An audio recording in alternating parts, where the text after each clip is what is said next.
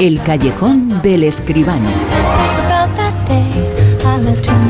Y como siempre vamos a disfrutar unos minutos con José Manuel Esquivano, nos habla de cine, nos habla de sitio arte, pero sobre todo nos habla de arte. Y comentamos hoy algo muy importante que está ocurriendo en el mundo del cine en nuestro país, el Festival de Sitges y el, bueno, el estreno dentro de un tiempo que ya está en marcha la película, bueno, la película, el ciclo de películas, eh, se va a estrenar la parte número 2500 de Alien. José Manuel Esquivano, ya te escucho, ¿cómo estás? Sí, ya sé por dónde va. Buenas noches, ¿qué tal? ¿Cómo estás? Muy bien, estupendamente deseando escucharte a ti. Bueno, lo primero es que Festival de Cine Fantástico de Chiches, con los años y cada año que pasa es más importante y ya se ha hecho un hueco entre los festivales de todo el mundo, de cualquier tipo de cine, pero especialmente del cine al que se dedica. Sí, sí, Sitges es la gran cita del cine de terror, el cine fantástico.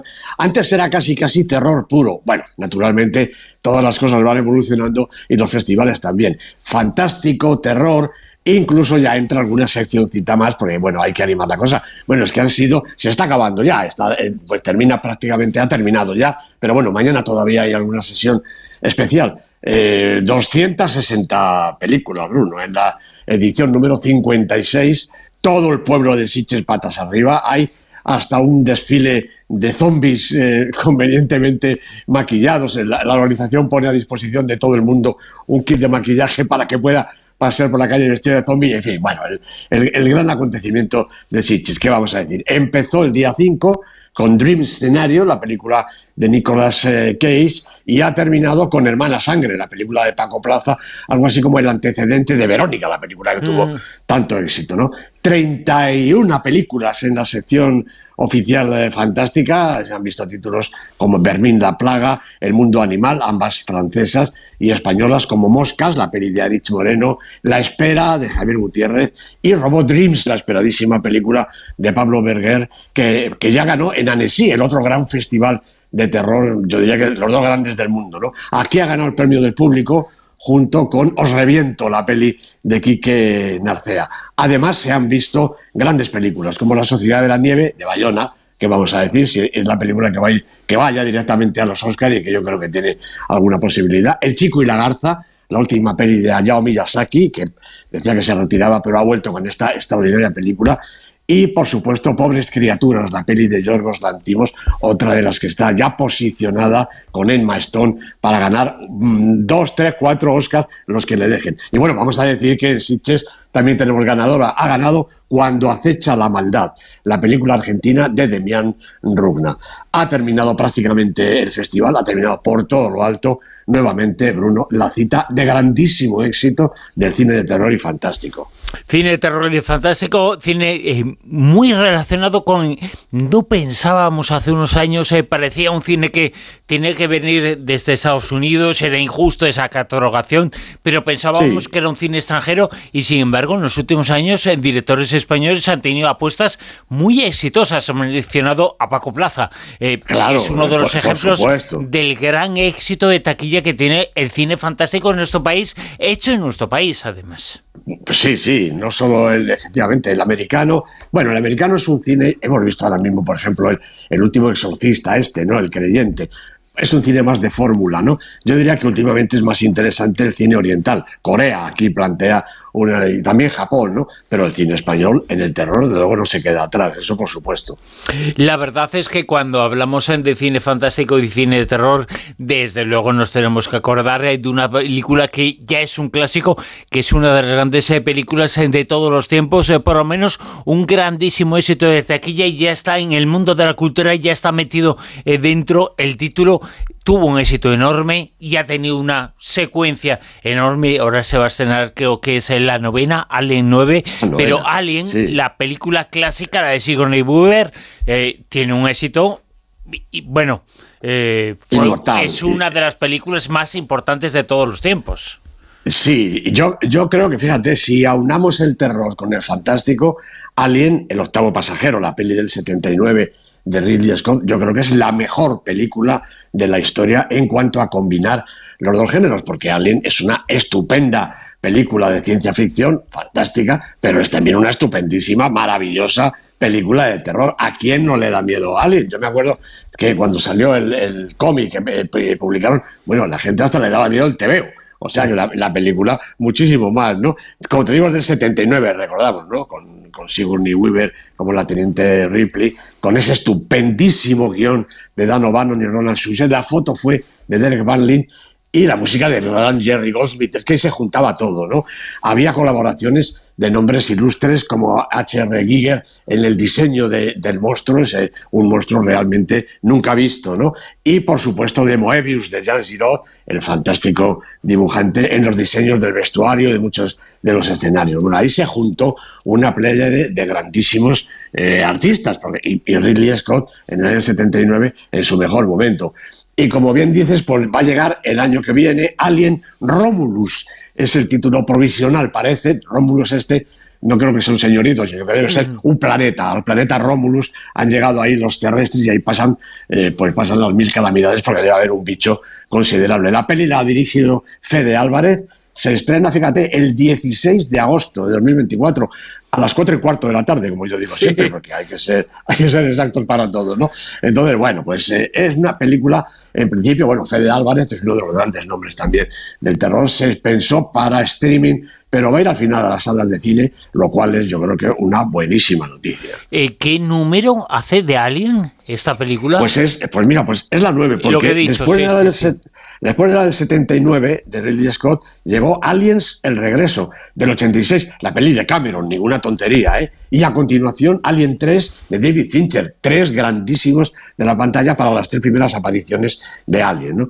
Después llegó Alien Resurrection, con Jean-Pierre Denet, eh, eh director, otro grande del cine europeo en este caso, y luego ya las dos últimas películas dirigidas por Ridley Scott, yo creo que le dan un giro distinto, se plantaron muchísimo antes del Alien primero, en, cuanto a la historia, Prometheus, la película del 12, y Alien Covenant del 17, las dos, como digo, de Ridley Scott. Pero además hubo dos, vamos a decir, bueno, pues un spin-off, como se dice ahora, ¿no? Dos derivaciones del personaje, Alien versus Predator, del 2004 de Paul V.S. Anderson y Aliens vs. Predator 2 en el 2007 dirigida por Colin y Greg Strause. Estas dos yo las pondría en un pequeño paréntesis porque son, son otra cosa, son una especie de explotación de la serie que tiene poco que ver realmente con la categoría y la calidad de las anteriores que hemos comentado. Y yo espero que este eh, nuevo Alien del año que viene pues también sea interesante. Por lo menos, hombre, es recuperar el personaje, pues eso, pues cuarenta y pico años después, 44 años después. Sí, sí, fíjate del 79, la primera película de Alien 79,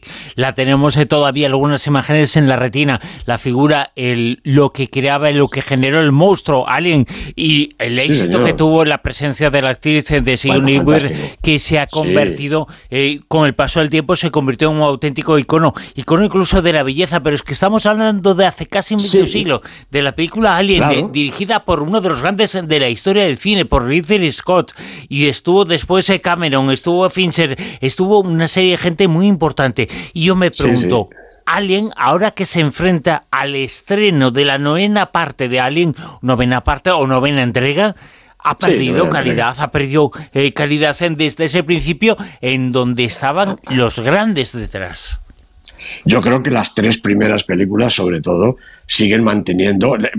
La de Fincher y la de Cameron hace más que, las he visto, ¿no? Pero me, siguen gustando. Y el Alien de Ridley Scott, cada vez que la veo, me impacta absolutamente igual. Es que es una película, es una obra maestra, y no le sobra ni le falta nada. Tiene suspense, tiene emoción, tiene, por supuesto, todo el aparataje de las películas de ciencia ficción y tiene terror ese bicho, además, un bicho, Bruno, que se ha convertido en inmortal, para que luego digan que los extraterrestres no existen. Cuarenta y tantos años después y sigue hecho un chaval, de manera que es un monstruo inmortal. Y, sigue exactamente igual, eh, y echando la misma cosa de esa verde por, por ahí. Hubiera ganado Seiches, ¿verdad?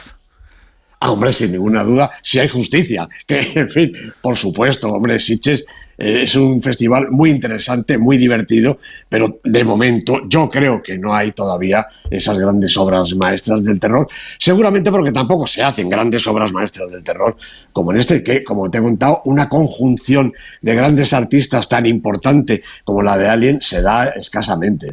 El Festival de Sitges en marcha, finalizado, está finalizando los últimos eh, toques en el Festival de, de otra vez con eh, triunfos de personas desconocidas pero importantes y sobre todo el cine hispano otra vez muy, muy arriba. Que sí, que sí, perfectamente. Así que tenemos la película, eh, la, peli esta de Quique Narcea, eh, Os reviento, que todo el mundo habla maravillas de ella, ¿no? El Robot Dreams de Pablo Berger, eh, bueno, como digo, ya ganó en Annecy y es una película que todo el mundo está deseando ver. Una película de animación, bueno, de Pablo Berger es uno de nuestros grandes directores, que vamos a decir, ¿no? Y la hermana sangre esta de Paco Plaza viene, va a llegar a las pantallas, pues con el mejor marchamo de cine, desde luego de cine de terror del bueno. Una semana en la que además eh, se ha marchado, se ha producido fallecimiento a los 80 años de uno de los grandes críticos de cine muy vinculados al mundo de la radio, Carlos Pumares, ha fallecido, José Manuel. Pues sí, lo, siento muchísimo, Bruno, de verdad. Pumares ha sido una figura, mm, yo creo que imprescindible en la historia de la radio.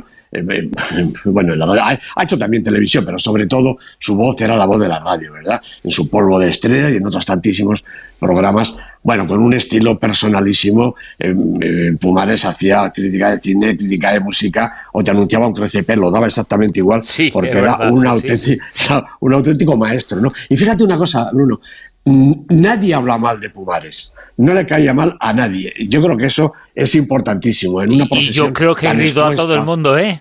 Exactamente, por eso, una figura entrañable y bueno, pues se nos ha ido con 80 años, ha hecho verdaderamente su carrera, pero siempre es pronto, podía haber seguido muchos años más ilustrándonos con ese eh, carácter suyo tan, tan especial. Decía que era muy gruñón, la verdad es que tampoco, ¿eh? yo las veces que he estado con Pumares era un, hombre con mucho sentido del humor, lo que pasa es que bueno, eh, algunas veces en esas intervenciones del público le decían tantos disparates que no tenía más remedio que enfadarse. Eh, Pumares ha sido una enorme figura de la radio, Bruno. Y una enorme figura es nuestro José Manuel Esquivano también eh, aquí en el Callejón, en la Rosa de los Ventos, desde el primer día, encantados en detenerte. José Manuel, nos escuchamos si te parece el próximo sábado, ¿vale?